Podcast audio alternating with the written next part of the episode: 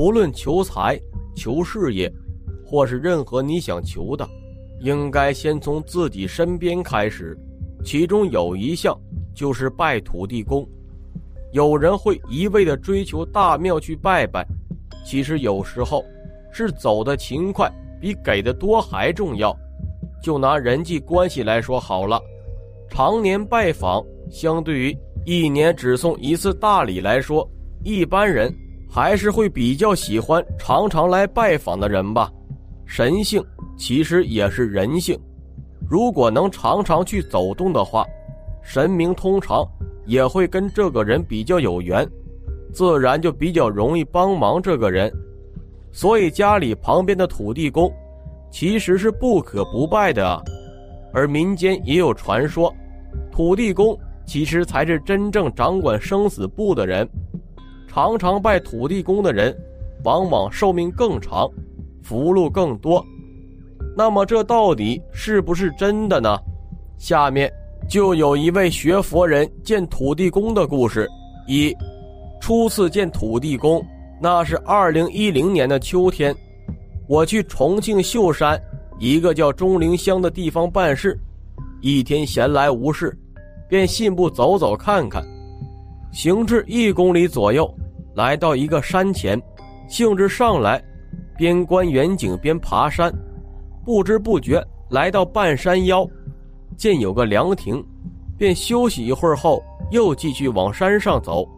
虽然路上也没遇到别的人。但是这样一路行来，倒也有一番情致。就这样一路走走看看，来到山顶，顶上有一座小庙，庙内有一庭院。我上前敲门，问有人吗？只见一位老者出来迎接。老者大概七十岁上下，着一身普通山民旧服，身量偏矮，背略微有点佝偻，神态温厚。笑眯眯的对着我轻轻点头打招呼。我是此庙看门人，平时很少下山。老者引我参观大殿，殿堂里宁静有序，阵阵气皮檀香味中，见袅袅香火闪闪亮亮，说不出的虔诚庄严之意。我带着香烛礼敬佛前，又拿出一百元供养于老者。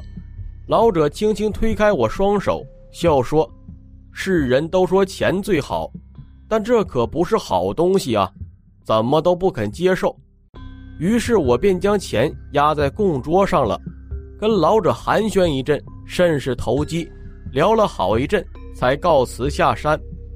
本以为只是件很平常的游山，也没放在心上。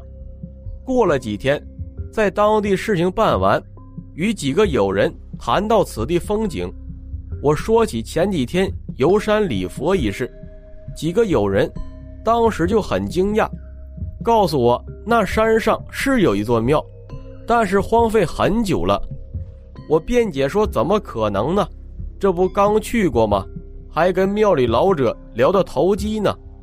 大家都觉得奇怪，几个友人信誓旦旦，说那山上就一座庙。是我们几个的工作管辖区，不可能搞错。反正闲来无事，便邀我再次前去。约好假日，我们三二好友便一起登山。来到山顶，见庙门有大锁锁住，我们拿起锁细看，只见锈迹斑斑。我说我前几天真的进庙了。有人说，既然都上来了，不如敲开锁看个究竟。于是找来硬器。砸开了大锁，进到院内，只见杂草丛生，一派荒凉，哪里还是前几天见到的光景？进入大殿，满是灰尘，蛛网密布，到处寻找老者也没见踪影。有人哈哈大笑说：“我们说了吧，这庙荒废好久了。”我是又惊讶又不死心，猛一抬头，见供桌上。压着一张百元大钞，我赶紧拿来一看，正是前几天放在桌上做供养的钱。因跟友人们说过，供养的一百块钱尾号是七一九，跟桌上的钱尾号正好对上了。有人们见此也都困惑不解。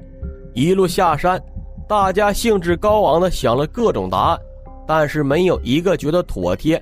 后来，偶遇一高人，他点拨道：“你自幼修习安土地真言，是不是土地公来一见呢？”闻此一笑，释然。二，又遇土地公现身。前段时间，一天我照例打坐，在定中见到一个人影往土地庙这边走来，看着身形外貌非常熟悉。待他走近一瞧，这不是我邻居吗？我心里感觉疑惑，怎么会在定中见到他呢？他到土地庙去干嘛？难道他有神通？我边这样想着，就边见邻居已经走进土地庙里面了。定中所见本就是真真假假，我也就这略一思索，就没再去关注。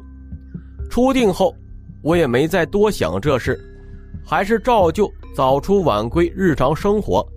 几天后，我傍晚回家，老远就听到邻居家那边哭天喊地。再走近，只见很多人围绕在邻居屋子前门，这肯定是发生了什么大事。我赶紧问另外一邻居：“这是怎么了？”邻居告诉我：“你的邻居出事了，早上还是好好的，突然就得了疾病，人一下就没了。”还跟我感叹了好一阵人生无常，我听了心里一惊，难怪前几天定中见到他到土地庙去，原来是他的生魂提早去土地庙报道了，可见神鬼之事的的确确存在。后来再次入定，见到我们本方土地公，因对邻人生魂去土地庙报道一事不解，便向土地公请教。土地公便给我解释，人死后的首要要经过的第一个关卡，佛教里一般将人断气后形成新生命种类之前这段时间叫做中阴身阶段，民间也有人管叫刚断气的亡魂叫生魂，但实际上，一般人理解的生魂就是活人离体的魂魄，这种意义上的生魂。是做鬼差的好料子。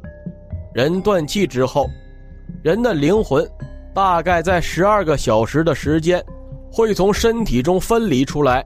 这个时候，人的灵魂能够清晰的看到自己的模样。这个分离的过程非常痛苦。我们一般说死后不要家人动亡者的身体，道理就源于此。分离出来之后。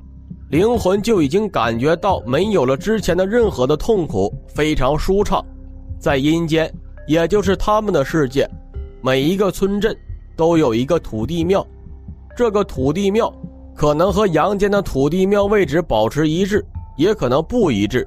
一般都古色古香，中间有个棕红色案桌，两个柱子上有对联，一般都有红烛，显得灯火通明。棕红色案桌上。都有本地的户籍册，记载着本地的山川河流、人口牲畜、人员多少、每个人的生死事由和时间等等。但这些有关生死的细节，是地府的最高等级机密，没有上司的允许或重大事由，土地和城隍都不能事先阅读。当有人阳寿已尽，阴兵会拿着勾魂牌和批票，押着生魂到土地庙。土地公要打开本地户籍册进行核实，主要看这个亡人是不是本地人士，是否寿终正寝，是否有宗教信仰。查询之后，便在批票上盖上本地土地大印，灵魂才能真正开始通行阴间。这就是所谓的生魂到土地庙，勾除升级改死级。土地庙一般是各地都有。基本上村镇即有，城隍庙则建制比较高，一般都是在县、州、府层次上才有。一般的生魂如果没有重大疑点或冤屈，在土地庙报道后，再到城隍庙这种县级单位登记报道后，就开始继续六道轮回。但有些有重大冤屈或者在阳间有重大争议的灵魂，则由土地公。将其负责送至城隍庙，由本地城隍进行有关的审案，断案。正是从这个意义上来看，城隍的神权要高于并大于土地公。简单来说，土地公只负责生魂的登记、改籍，并不能决定生魂到底去哪一道，但城隍就有权负责生魂的审判和判定去哪一道了。其实说到底，我们都只要我们能潜心学佛，不犯下重业，死后多会入佛道。所以佛门常说业力不可思议，因果不可思议，心力不可思议，法界不可思议。头上三尺有神明，天网恢恢，疏而不漏。劝君诸善奉行，诸恶莫作，千万不可掩耳盗铃，自欺欺人。因果分明定不差，古今种豆起生麻。那么看到这里，你还有什么想说的？欢迎在评论区评论留言。那么。今天的内容就和大家分享到这里，我们下期再见。